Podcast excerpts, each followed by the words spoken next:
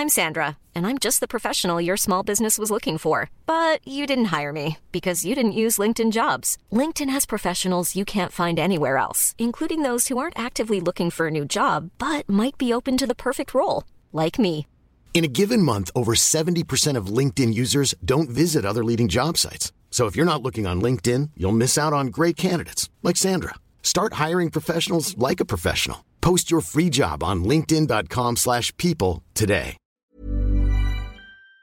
6 Français sur 10 ne sont pas partis en vacances au cours des 5 dernières années. C'est ce que révèle une enquête menée par la Fondation Jean Jaurès. Cette enquête nous apprend surtout que sur les vacances, il existe une fracture très importante au sein de la population.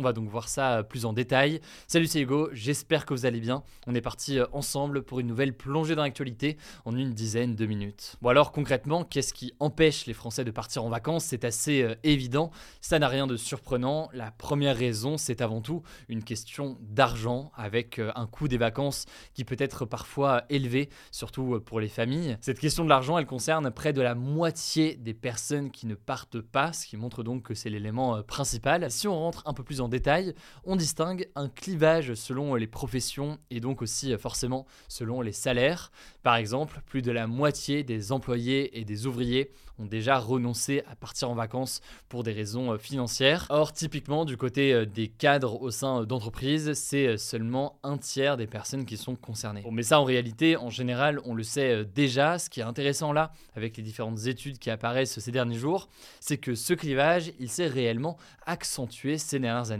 Alors, il y a plusieurs choses qui viennent l'expliquer. L'une des raisons, c'est pas la première forcément, mais c'est l'une des raisons, c'est notamment les grèves qui ont touché plusieurs secteurs. Et on a notamment eh bien, des ouvriers, typiquement, qui se sont mis en grève. Faut quand même le rappeler, un salarié qui se met en grève, il n'est pas payé les jours où il est en grève. Et même s'il y a ce que l'on appelle des caisses de grève qui sont mises en place par les syndicats pour soutenir financièrement les grévistes et donc tenter de combler une partie de la perte d'argent liée à la grève, eh bien euh, généralement ça compense très rarement la perte de revenus. Or, eh bien ces dernières années, on a eu le mouvement des gilets jaunes, il y a eu le mouvement de grève des enseignants, il y a eu le mouvement de grève des soignants, des avocats.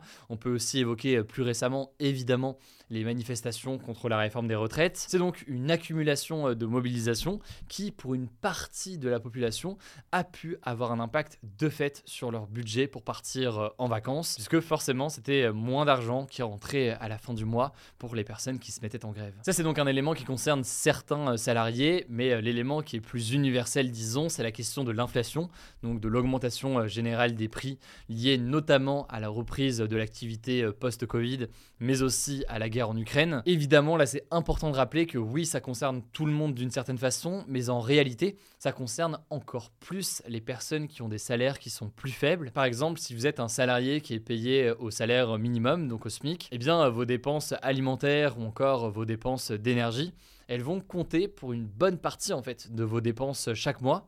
Et donc forcément, une hausse des prix, ça compromet encore plus vos possibilités de partir en vacances. Alors pour ceux qui veulent partir en vacances tout de même, ça amène forcément à des choix plus économiques sur les destinations ou sur les modes de transport. En tout cas, cette année, selon une enquête Elab, les Français ont un budget moyen de 682 euros par personne pour les vacances de cet été. Mais attention sur ce chiffre de 682 euros par personne, déjà il concerne ceux qui partent réellement et effectivement en vacances, et surtout ça cache des grandes différences entre eh bien, ceux qui ont très peu de moyens, ceux à l'inverse qui peuvent mettre beaucoup plus pour des départs en vacances.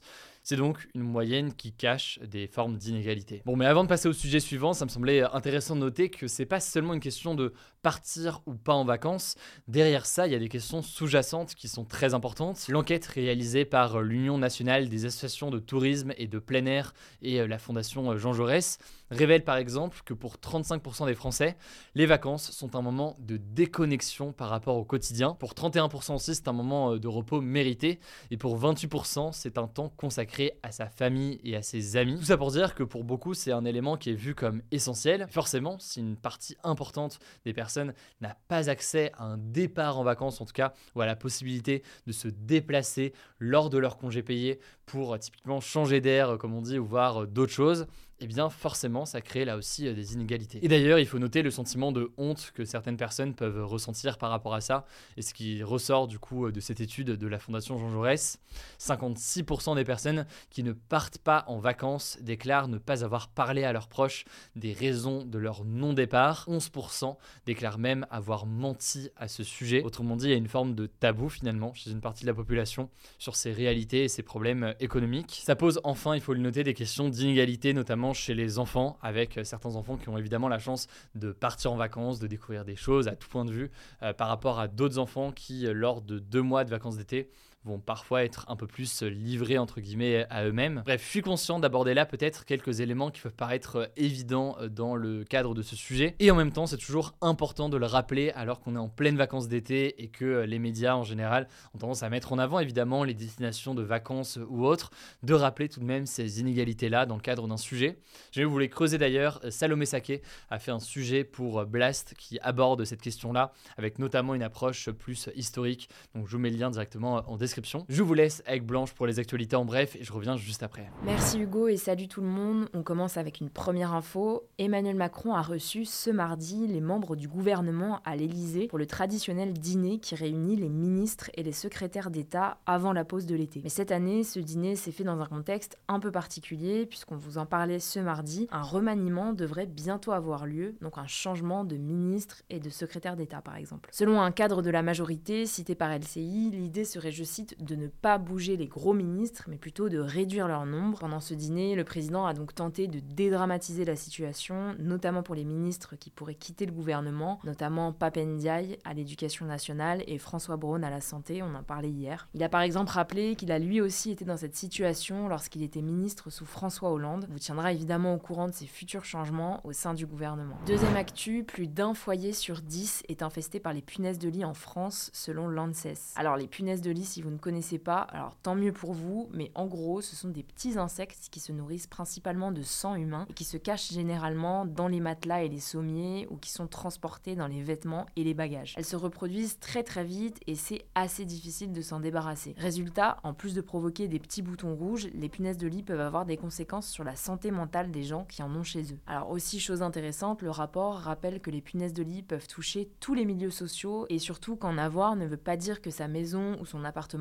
est sale. En revanche, le rapport souligne l'importance de réagir vite, notamment en faisant appel à des professionnels pour les éradiquer, mais lutter contre les punaises de lit a un certain coût, 866 euros en moyenne par foyer. Troisième actu rapidement, le secrétaire général des Nations Unies, Antonio Guterres, vient d'alerter ce mardi sur les risques que représente l'intelligence artificielle pour la paix dans le monde. Il a notamment invité à mettre en place d'ici fin 2026 une loi interdisant l'utilisation d'armes mortelles autonomes, donc des armes qui fonctionneraient entièrement seul, sans avoir besoin de l'homme pour fonctionner. Selon lui, l'intelligence artificielle peut certes aider l'humanité, que ce soit en matière de santé ou d'environnement par exemple, mais elle risque aussi d'être utilisée à des fins malveillantes si des règles ne sont pas mises en place. Quatrième actu, des milliers d'Israéliens se sont mobilisés ce mardi en bloquant notamment des gares et des routes en Israël pour dénoncer le projet de réforme judiciaire porté par le gouvernement de leur Premier ministre Benjamin Netanyahu. Cette loi vise à donner plus de pouvoir au gouvernement et moins aux juges de la Cour suprême israélienne, qui est la plus haute autorité judiciaire du pays. Face à cette loi jugée antidémocratique, le pays fait donc face depuis début janvier à l'un des plus grands mouvements de contestation interne de son histoire. On vous tiendra au courant de la suite des événements. Cinquième actu aux États-Unis, 27 ans après le meurtre du rappeur américain Tupac, la police du Nevada a perquisitionné ce lundi une maison près de Las Vegas pour tenter d'élucider ce qu'il s'est passé. Cette maison, elle se trouve à moins d'une trentaine de kilomètres de l'endroit où Tupac a été abattu lors d'une fusillade en voiture en septembre 1996. Si vous n'avez pas trop suivi cette histoire, en fait, dans les années 90, Tupac incarnait la scène rap de la côte ouest des États-Unis et il était en rivalité avec le rappeur Notorious Big, qui représentait donc en quelque sorte la côte est, qui a été tué six mois après le meurtre de Tupac. Alors, pour le moment, rien ne permet d'établir un lien entre ces deux meurtres et personne n'a encore été arrêté dans cette affaire, mais donc sa disparition reste un mystère encore aujourd'hui. On suivra ces nouveaux rebondissements. Avant dernière actu, le footballeur français Benjamin Mendy Mendy vient d'être engagé pour deux saisons par le FC Lorient, un club de Bretagne, seulement quelques jours après avoir été jugé non coupable de viol et de tentative de viol lors de son procès en Angleterre. En fait, sa carrière était totalement mise à l'arrêt depuis maintenant deux ans à la suite de sa mise en examen pour quatre accusations de viol et une accusation d'agression sexuelle sur trois victimes présumées. Alors sur les réseaux sociaux, beaucoup ont reproché au club cette signature, estimant que le joueur n'était pas totalement innocent, même s'il n'a pas été condamné. Dernière actu, on finit sur une bonne nouvelle pour les Marseillais, puisque le maire de la ville, Benoît Payan, vient d'annoncer que les piscines municipales sont gratuites depuis ce mercredi, et ce jusqu'à la fin de l'épisode caniculaire. Marseille est en effet particulièrement touchée par de fortes températures. Ce mercredi, par exemple, la ville a presque atteint les 40 degrés. Et d'ailleurs, autre initiative à souligner, tant qu'on parle de Marseille, une application gratuite pour dénoncer les violences sexistes et sexuelles subies sur les plages de la ville vient d'être lancée. Elle s'appelle Safer Plage et elle permet donc notamment aux femmes de pouvoir prévenir et amener place des équipes de médiateurs spécialisés qui pourront prendre en charge la victime et aussi la personne soupçonnée de harcèlement sexuel. Voilà, c'est la fin de ce résumé de l'actualité du jour. Évidemment, pensez à vous abonner pour ne pas rater le suivant, quelle que soit d'ailleurs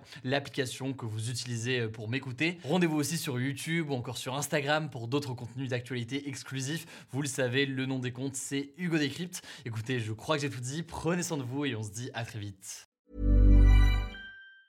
Mom deserves the best, and there's no better place to shop for Mother's Day than Whole Foods Market. They're your destination for unbeatable savings, from premium gifts to show-stopping flowers and irresistible desserts. Start by saving 33% with Prime on all body care and candles. Then get a 15-stem bunch of tulips for just $9.99 each with Prime. Round out Mom's menu with festive rosé, irresistible berry chantilly cake, and more special treats. Come celebrate Mother's Day at Whole Foods Market.